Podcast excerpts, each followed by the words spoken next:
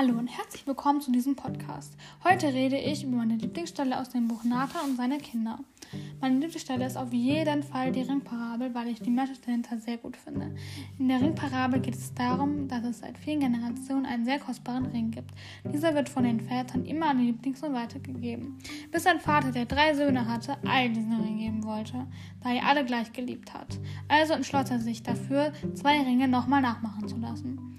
Nachdem er alle hatte, rief er die Söhne, segnete sie und gab ihnen dann einen Ring. Kurz danach verstarb der Vater leider. Doch dann stritten die Söhne die ganze Zeit um den Ring. Jeder meinte, ich habe den richtigen Ring. Nein, ich habe den richtigen Ring. Also zogen sie vor Gericht, um den Richter entscheiden zu lassen, wer den richtigen Ring hatte. Der Richter sagte jedoch, ich weiß es auch nicht, wer den richtigen Ring hat. Aber ich gebe euch einen Rat. Seid glücklich darüber, dass euer Vater euch allen diesen Ring geben wollte und nicht nur einem von euch.